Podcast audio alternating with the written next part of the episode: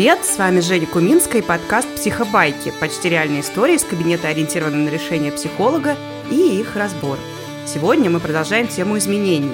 Но если в прошлый раз мы говорили про улучшение, то сегодня затронем более сложную тему – что делать, если у клиента ухудшение в результате каких-то событий, произошедших в жизни. И в этом мне сегодня поможет одна из авторок и ведущих подкаста «Локус контроля» Лена Алексюк. Лена, привет, спасибо, что пришла. Всем привет, ребят, спасибо за приглашение, очень приятно тут быть. Очень хочется поучаствовать. Супер, ну что, поехали. Давайте.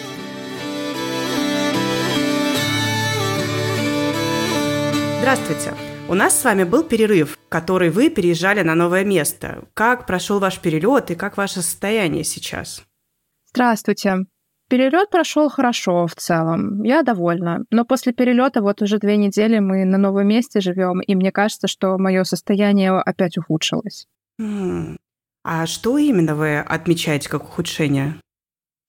Я опять стала очень рассеянной. Мне постоянно кажется, что надо сделать миллион дел, и это очень трудно держать в голове. Я стараюсь их записывать, и это немного помогает, но если бы я шла по своим спискам, было бы хорошо. А я хватаюсь за какие-то дополнительные дела. И в результате опять чувствую перегруз. Потому что я работаю, а в перерывах не отдыхаю. Делаю какие-то мелкие задачи, которые, честно говоря, могли бы и полежать не сделанными еще несколько недель или месяцев. Но держать в голове, что я сейчас не делаю, а делаю что-то другое, очень сложно. И кажется, что все нужно было сделать еще вчера. Mm, да, Переезд – это большая и сложная задача. Правильно ли я понимаю, что самое тяжелое для вас сейчас – это ощущение рассеянности, сложности с концентрацией на тех делах, которые вы выписали себе в списках? Да, все верно. Списки составлены хорошо и качественно. Я села, я потратила время на расписание, на приоритизацию дел. Но в теории, как обычно, все выглядит очень разумно и последовательно. Я учитываю отдых, хороший сон, питание тоже. И если бы я следовала своему плану, то спокойно за 2-3 месяца сделала бы их все. Но вместо этого в момент перерыва я смотрю вокруг, мой глаз цепляется за какое-то дело, и я бросаюсь его делать, не отдыхаю. Из-за этого я устаю, и в итоге не хватает сил на все запланированные дела. Ну и тогда начинаю тревожиться. И что происходит, когда вы начинаете тревожиться? Я начинаю делать еще больше мелких дел. Правильно ли я понимаю, что это выглядит как петля, когда вы делаете мелкие дела, потом устаете, не делаете большие, начинаете тревожиться, и на фоне тревоги делаете еще больше мелких дел, и устаете еще больше? Да, да, да, вот так, вот так по кругу. Да, это должно быть очень выматывающе, одновременно не отдыхать и не иметь возможности остановить поток мелких дел. Вот, вот выматывающее это подходящее слово. Я вижу, что сейчас тема с отсутствием сил вышла для вас на передний план. Мы можем очень по-разному подходить к этому вопросу. С одной стороны, мы можем поработать с тем, что вызывает вымотанность, с какими-то базовыми установками, например. С другой стороны, мы можем поработать с тревогами и способами ее снижения. С третьей стороны, поскольку у вас сейчас такое яркое ухудшение состояния, то мы можем с вами эту сессию посвятить кризисной работе, когда надо быстро найти способы, улучшающие ваше состояние. Что вам больше подойдет? Я думаю, третье. Третье — это то, что мне сейчас нужно. Я была уже в таких состояниях, я знаю, какие мне практики помогали в прошлом, и я хочу их снова опять вписать в свой день. Эм, вписывать что-то новое или делать какую-то активную работу я, если честно, не готова. Да, да, у вас и так много других задач. Правильно ли я понимаю, что сейчас важно быстро войти в состояние, когда вы можете решать эти задачи? Да, все верно. Расскажите, эти практики, которые вы хотите вписать в ваш день, они приближают вас к состоянию, когда вы можете решать задачи? Да, эти практики помогают быть более размеренной, не так сильно тревожиться. И тогда я ближе к тому состоянию, в котором могу решать задачи. Угу.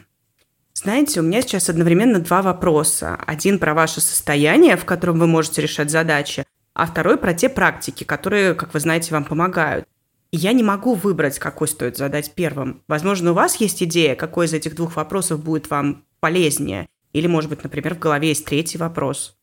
Да, не оба хорошие, да. Давайте начнем про состояние. Угу, окей. Тогда опишите мне ваше оптимальное состояние, в котором вы можете решать задачи, которые перед вами сейчас стоят. Ну, это довольно расслабленное состояние. Такая уверенность, что рано или поздно я все обязательно сделаю. Что мир не рухнет, если я что-то сделаю поздно, а не рано. Это четкое понимание расставленных приоритетов. А мой главный приоритет это мое физическое состояние. И как вы поймете, что ваше физическое состояние такое, как вам нужно? Ой, ну самое главное это, конечно, сон. Я когда тревожусь, просыпаюсь в середине ночи и не могу уснуть полтора-два часа. Потом, естественно, утром встаю вся разбитая. Угу. Значит, первый физический признак это сон в течение всей ночи. Да. А потом еще второе это головная боль. Я когда долго у компьютера сижу, у меня к вечеру начинает голова болеть. А когда головной боли нет, какое у вас состояние вечером? Ну, тогда тоже расслабленная. Я закрываю компьютер спокойно, могу уже на ужине сосредоточиться, на общении с семьей, почитать книгу с удовольствием, например. Звучит отлично. А какое еще у вас физическое состояние должно быть, чтобы вы знали, что уделяете ему достаточно внимания? А, ну, еще спина не болит. Я чувствую себя гибкой и подвижной, как лань. Значит, гибкость, подвижность, сон без перерывов, возможность вечером сосредоточиться на ужине, общении с семьей, книге. А еще? Еще какая-то вот такая ясность ума. Ну, то есть я знаю, что у меня главное, что второстепенное. И если вот мне что-то попадется второстепенное, я уж тогда и не берусь за это я каждое мгновение знаю. Например, вот лежит у нас ковер, который надо постирать, но он точно не важнее, чем мой отдых или, например, обед по расписанию. Угу, ясность ума. Это как раз про четкое понимание приоритетов, о котором вы говорили в начале. Да, это оно, да. Окей. Есть ли еще что-то в этом оптимальном состоянии? Может, глупо как-то звучит, но вот одежда должна быть удобной. Мне должно быть тепло, я должна чувствовать себя чистой. Потому что когда я в таком вот рассеянном состоянии, я иногда могу не замечать, что мне холодно, или даже какие-то там гигиенические штуки тоже могу забыть. Хм, да, это звучит очень важно. Да, мне кажется, для меня это важно. Правильно ли я понимаю, что когда вы поставите в приоритет физическое состояние, то начнете спать в течение всей ночи, следить за гигиеной, заботиться о тепле и комфорте тела, его гибкости и подвижности. И тогда это приведет к расслабленному состоянию, и вам будет легче держать в голове приоритеты и отделять главное от второстепенного. Да, да, все верно. Прямо надо написать себе большими буквами, что тело это мой главный приоритет сейчас. Да, хорошая идея. И это как будто начало ответа на мой вопрос про практики, которые помогают. Хотите ли вы на него ответить сейчас, или важно что-то еще прояснить в оптимальном состоянии? Да, можем уже перейти к тому, что мне помогает, да. Окей, хорошо. Тогда расскажите мне, что вы знаете о тех практиках, которые вас приближают к оптимальному состоянию? На самом деле, кажется, может смешно, смех смехом, а большими буквами про тело — это вот хорошая идея. На самом деле, я согласна, это классная идея. Да, я вот еще йогу люблю, йога мне помогает. Это вот про гибкость и медитации. Я вот лучше сплю благодаря им. И лавандовое масло, расслабляющие чаи, вот очень их люблю. Но пока не купила себе ничего такого. Значит, надпись, йога, лавандовое масло, медитация, расслабляющие чаи. Что-то еще? М-м, прогулки. И время без гаджетов тоже, да, помогает, когда я не в телефоне, вот отключить телефон, компьютер. Класс. А еще? Еще, я думаю, наверное, какие-то хорошие фильмы или лекции. Ну, только вот не урывками на там просмотр сообщений, а вот прям так долго, вкусно. Я вижу, что вы, правда, очень много знаете о работающих для вас практиках. Возможно, что-то еще? Глазные упражнения, они очень хорошо перезагружают мозг и дают отдохнуть глазам от экрана. Я вообще это все внесла в расписание. Еще там несколько пунктов, но я не успеваю это все делать. Да, это правда большое количество задач, и их нелегко все делать. Мне хочется об этом узнать, но вначале я хочу свериться, есть ли еще что-то, что помогает. Наверное, вот может теплый душ с вкусными штуками. И это какое-то нерабочее занятие, хобби или что-то, это не связано с экранами. Угу, отлично. Что-то еще? Да нет, наверное, все. Да, похоже, вы хорошо знаете, что вам помогает, но не все получается включить прямо вот сейчас. Есть ли что-то, что вы уже смогли включить, пусть самое маленькое? Да, я включила йогу по 20 минут каждое утро. О, ух ты! Это прямо большое включение. Ну да, да, большое, да. Класс. Что-то еще? Я напомню сейчас список. Вы сказали про йогу, медитации, масло, чай, прогулки, глазные упражнения, написать большими буквами про приоритет на тело, включение гаджетов, душ с вкусными штуками, хобби, не связанное с работой. И я так понимаю, что составление списков, о котором вы говорили в начале. Ну, я несколько раз делала глазные упражнения. Не каждый день, конечно, как мне хотелось, но вот раза три с момента переезда уже успела сделать. Отлично. Что-то еще? Два раза помедитировала. Наверное, ничего больше. Тут, на самом деле, очень хочется отметить, что даже в таком рассеянном состоянии у вас получилось восстановить йогу, сделать глазные упражнения, сделать медитации – Расскажите, когда вы что-то из этого делали, ваше состояние менялось? Не сильно, если честно. Угу. А не сильно это как? Ну, на самом деле, если день начинался с йоги, то как-то легче было потом в течение дня, ну, за мелочи не хвататься.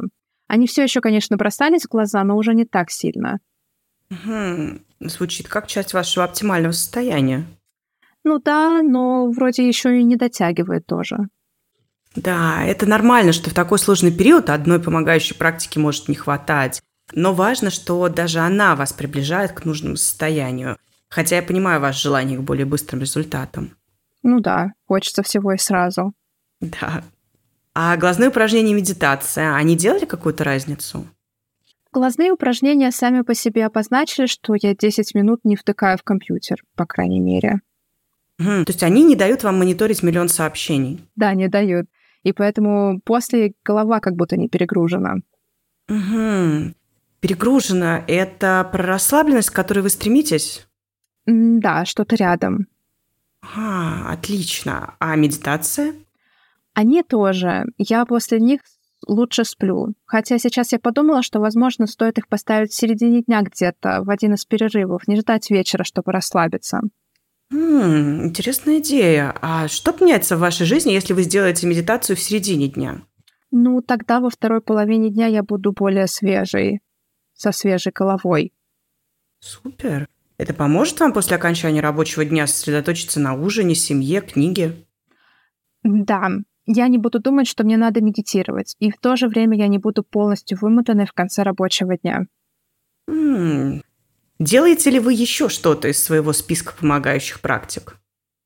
Ну, еще я перед сном вдыхаю лавандовое масло. Муж смеется, что я разливаю лаванду по всей нашей спальне. А-ха-ха. Что это меняет для вас? сон. Я после этого сплю всю ночь. Угу. Так, смотрите, что у нас получается, что вы уже довольно много делаете из своих помогающих практик. Йогу, глазные упражнения, медитации, масло. Ну да, действительно много получается. Надо же, мне казалось, что я вообще не могу ничего начать делать. Да, еще не было, что ничего, а если посмотреть, то уже очень многое делается. А когда вы это делаете, ваше состояние меняется? Да, оно все еще не такое, как я хочу, но уже другое. И вы придумали, как эти практики можно сделать еще лучше? Например, переместить медитацию с вечера на день. Да, это должно сработать, да. Угу. Слушайте, я понимаю, что у вас э, сейчас период, когда давать вам миллион заданий не нужно. Поменять время медитации – это уже хороший шаг к еще большим изменениям. И написать где-то на видном месте, что забота о теле сейчас главное.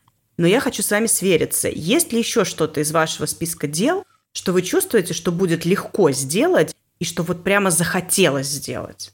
А что мы там еще раз набросали? Так, ну у нас остался чай, прогулки, выключение гаджетов, душ с вкусными штуками, хобби, не связанное с работой.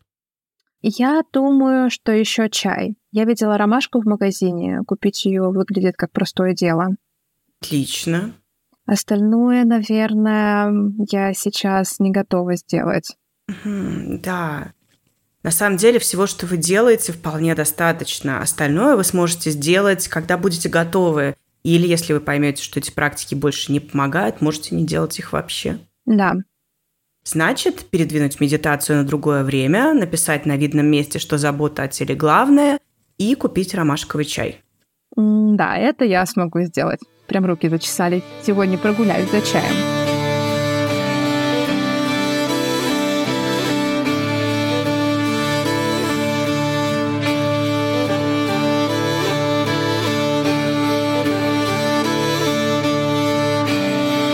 Ну что, а теперь давайте разбирать.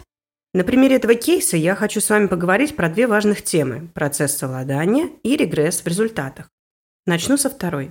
У Наркросса и Прохаски есть замечательная теория о стадиях изменений. Они пишут, что на пути к изменениям любой человек проходит следующие стадии – предразмышление, размышление, подготовка к действию, действие и удержание результатов. Пять стадий всего.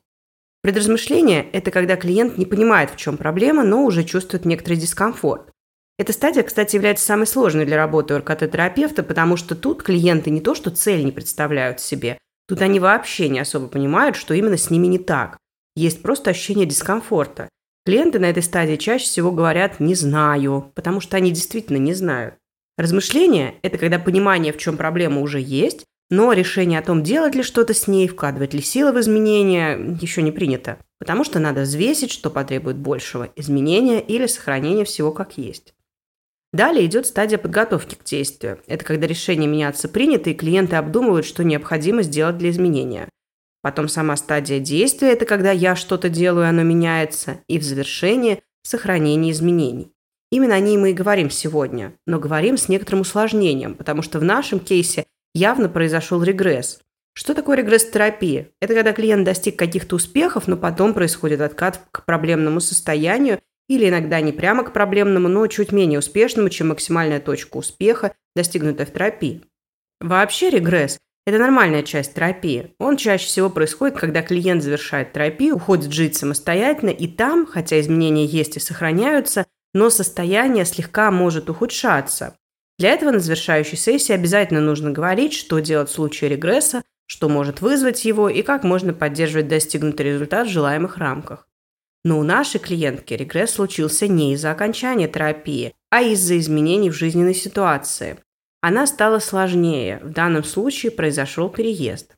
Считается, что по уровню стрессогенности переезд на новое место жительства на втором месте после смерти супруга или супруги. Поэтому это явно нестандартные обстоятельства для клиента. Я люблю думать о таких моментах через метафору компьютерной игры. Вот ты играешь, справляешься. Потом перестаешь справляться, учишься новому, прокачиваешься и начинаешь справляться опять. И потом бац, новый уровень сложности. К такому нас жизнь не готовила, и вроде бы мы многое знаем и умеем, но не можем понять, как нам это должно помочь на таком сложном уровне. Какая тогда у нас появляется задача? Научиться применять все наши помогающие стратегии на новом уровне. И параллельно с этим начинается беседа о совладании. В РКТ есть две основных линии работы – конструирование желаемого будущего и совладание с жизненными обстоятельствами. Переезд кажется нам историей про конструирование будущего, однако вспомним пункт про силу стрессогенности в этой ситуации – на конструирование будущего нужны силы, а справляться надо уже сейчас. Поэтому начинаем мы именно с разговора о том, какие стратегии поведения помогают клиенту справиться с этим уровнем стресса, что помогает запускать адаптивные механизмы. Потом, когда эти самые механизмы запустятся, можно переходить к конструированию будущего, но не сейчас. Оказываясь в сложной ситуации, каждый из нас начинает совладать так, как может, лучшим способом из доступных, но делать это мы чаще всего начинаем неосознанно. У нас работают все механизмы, которые хорошо усвоены, и часто это может быть переход к старому поведению, которое было до терапии, просто потому что нейронная связь тут крепче. Наша задача – сделать этот процесс совладания активно осознанным. По сути, вся сессия состояла из техники инвентаризация. Суть ее в том, что мы с клиентом проверяем, что у клиента есть и что помогает выполнять жизненные задачи, которые стоят перед ним. Инвентаризировать на самом деле можно что угодно. Ресурсы, помогающее окружение, достижения и вообще всякое-всякое. Мы инвентаризируем помогающие активности. Инвентаризация в данном случае состоит из следующих шагов. Первое – собрать список того, что помогает и вообще что когда-то по жизни помогало. Тут важно дополнительно помочь клиенту не включать критику к этим пунктам. Да, подойдут не все. Но этап сбора похож на мозговой штурм. Накидываем как можно больше вариантов, вспоминаем, добавляем. Далее, когда уже список мы сделали, можно подумать, а что уже используется. Обратите внимание, не что можно использовать. Этот шаг будет следующим, а именно, что уже используется. Так мы показываем клиенту, что он уже включился в совладание, сам того не осознавая. Ну, или осознавая, но не в полной мере представляя масштаб. В конце этого этапа надо обязательно резюмировать все, что делается, подчеркивая то, насколько это много, важно и нелегко. А еще тут важен разговор об изменениях, то есть какие изменения происходят у клиента в результате его действий. Следующий шаг, как я уже сказала, а что еще можно использовать? Тут набираем вообще все, все, что клиент из списка считает реалистичным к применению в сложившейся ситуации. Последний шаг – это выбор из предыдущего списка одного-двух маленьких пункта, который клиент может добавить. Концепция маленьких шагов – одна из основных в РКТ. Почему она важна тут? Потому что клиент и так не особенно в ресурсе. Клиент в стрессе, устал и тяжело думает. Если дать ему большое задание, то оно не будет сделано. Но дать маленькое, которое сможет немного улучшить состояние, это подъемная вещь. Поэтому мы предлагаем клиенту выбрать эти один-два маленьких шага и попробовать их применить на неделе. Посмотреть, поменяется ли состояние. Конечно, разговор об изменениях уместен и тут. Но если на втором шаге мы говорим про уже имеющиеся изменения, клиент делает что-то, и это меняет состояние, не приводит к идеальному, а меняет, то на этом шаге мы обсуждаем идеи об изменениях. Вот если вы добавите эти два действия, что поменяется? Так же, как я показывала в прошлом выпуске, мы можем расширять эти изменения, помогая клиенту увидеть те круги на воде, которые рождаются от маленького шага. Тут, наверное, можно и закончить разбор, но нет. Что же еще есть в кейсе? В кейсе есть открытое обсуждение ухудшений. Клиент о них говорит, и я какое-то время узнаю про них, задаю вопросы потому что мне важно понять, в чем именно состоит ухудшение, что для клиента в сложившейся ситуации является проблемой. Для нашей клиентки проблемой является рассеянность, потому что она не может из-за нее выполнять каждодневные задачи, которые стоят перед ней. Эта рассеянность рождает тревогу и перегруз. Как говорил Стив Дешейзер, изменения в жизни клиента постоянны и неизбежны. Смысл этой фразы заключается в том, что человек не статичен. Если терапевт считает, что только он может внести изменения в жизнь клиента, то он ошибается. Клиенты сами постоянно что-то меняют в своей жизни, но обычно эта фраза больше относится к положительным изменениям. А у нас же сегодня рассматриваются отрицательные, то есть ухудшения. Ухудшения в терапии могут быть по двум причинам – внешним и в результате терапии. В результате терапии мы сегодня не рассматриваем, но да, такое тоже бывает, что терапия делает клиента хуже. В этом случае мы просто пробуем другой подход. Тема ухудшений может казаться терапевтом небезопасной, но это очень важно уметь о них говорить и быть готовым их обсуждать и признавать. Так вы будете в лучшем контакте с клиентом, а помочь без этого контакта достаточно сложная задача. Идея про совладание у меня была с самого начала кейса, но мне важно давать клиенту выбор, что именно мы будем делать, что клиент считает наиболее полезным и ведущим к решению в данной ситуации. Звучит это так. С одной стороны, мы можем поработать с тем, что вызывает вымотанность, с какими-то базовыми установками, например. Со второй стороны, мы можем поработать с тревогой и способами ее снижения. С третьей стороны, поскольку у вас сейчас такое яркое ухудшение состояния, мы можем с вами эту сессию посвятить кризисной работе, когда надо быстро найти способы, улучшающие ваше состояние. Тут есть петля. Рассеянное состояние вызывает усталость и невозможность что-либо делать. Несделанные дела вызывают тревогу, а тревога ведет к тому, что клиентка хватается за дела и не отдыхает. И это, в свою очередь, усугубляет рассеянное состояние. Это называется петля положительной обратной связи. Положительная она не в смысле хорошая, а в смысле, что когда одно увеличивается, второе тоже увеличивается, и в ответ на второе первое увеличивается еще больше. Рассеянность увеличивает несделанные дела, Дела увеличивают тревогу, тревога увеличивает дела, за которые клиент хватается, эти дела увеличивают усталость и рассеянность. Кажется похоже на замкнутый круг, но когда мы смотрим на это как на петлю, становится понятно, что нам, в принципе, все равно на какой элемент воздействовать. Если любой из них станет снижаться, снизятся и все остальные элементы. Но если нам, как терапевтам, все равно, то клиентам не все равно. Для них есть более подходящие части петли, те, с которыми они уже умеют что-то делать, те, которые кажутся им наиболее важными. Работа с такими элементами клиентам будет казаться более перспективной, важной, понятной в их картине мира, и они будут активнее работать и будут более мотивированы. Поэтому я предоставляю выбор клиентке, и она выбирает работу с тем, как вписывать помогающие практики, которые ей уже раньше помогали в ее текущий день. Кстати, вы обратили внимание, какая цель получилась у нас на этой сессии? В обобщенном виде она звучит так – достижение состояния, которое помогает решать задачи. Видите, она не поставлена на идеальное состояние или на суперхорошее, потому что, скорее всего, такое состояние недостижимо в моменты в этой ситуации. Тут важно понимать терапевтические ограничения, плюс специфику того, какие внешние ограничения накладывает ситуация. Чувствовать себя в новой стране так же, как дома, когда ты только-только переехал, почти что невозможно. Но можно чувствовать себя достаточно хорошо, чтобы решать задачи и постепенно повышать свой комфорт. Смотрите, тоже петля положительной обратной связи. Мое состояние достаточно хорошее, чтобы решать задачи. Количество решенных задач растет, с решенными задачами повышается мой комфорт, и с повышением комфорта мое состояние становится еще лучше. Нам, как ориентированным на решение психологам, важно помнить, что петли не только проблему составляют, но и являются важной частью решения. А еще мне нравится идея, что корректировать одни петли можно через формирование других петель, но я пока что только это обдумываю. Потом как-нибудь поделюсь результатами своих размышлений. Чего точно не должно быть в ситуации обсуждения ухудшений или совладания? Тут нет места поиску позитивного в ситуации. Вот те самые, да, ситуация ужасная, но что хорошего она вам дает? Этот вопрос будет полезен позже, когда клиент уже справится и можно будет обсудить историю успеха, сделать положительные выводы из этого успеха. Обратите внимание, что рост вызывает не сама проблема, а то, как клиент с ней справляется.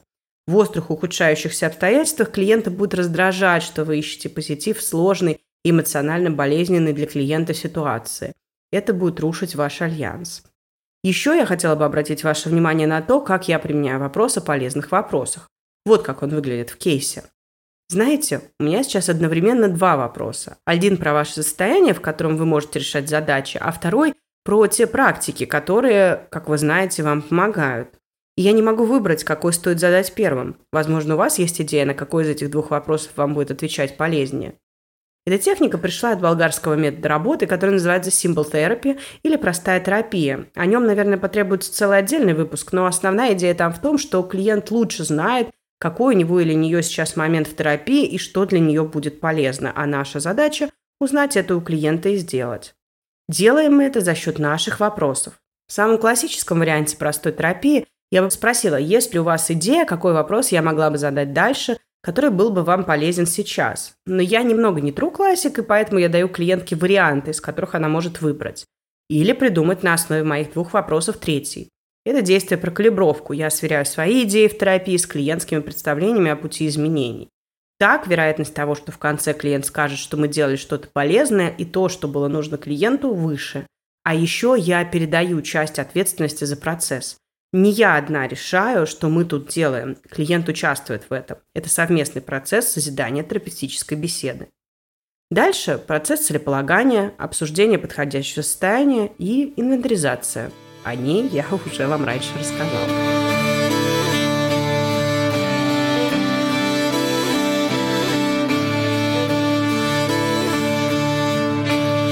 Так мы привели растерянного клиента к идеям о том, как улучшить процесс совладания со стрессовой ситуацией переезда. И тут у меня возникает вопрос к вам. А какие у вас есть помогающие способы справляться, когда вокруг становится сложнее, когда повышается уровень и применять все, что вы умеете в изначальном виде, не получается? Не забывайте, что подкастом можно и нужно делиться и рассказывать о нем людям вокруг. Это помогает психобайкам расти – так что лайк и репост – очень важные действия, которыми вы поддерживаете подкаст и меня. Ну и, конечно, при желании и наличии возможности подкаст можно поддерживать финансово. Ссылки на соответствующие платформы, а также реквизиты банковских карт даны в описании. На сегодня мы завершаем. Спасибо, что дождались этого выпуска, хотя он изрядно задержался. Следующий выпуск планирую через месяц. Кстати, а еще со дня на день выйдет бонусный выпуск с Леной – одной из авторок подкаста «Локус контроля», которая сегодня играла роль моей клиентки. В этом выпуске мы разговариваем об иммиграции, помогающих стратегиях и значимости психологической помощи в жизни людей. Ну а ссылку на этот подкаст я тоже оставлю в описании. Всем счастливо, пока!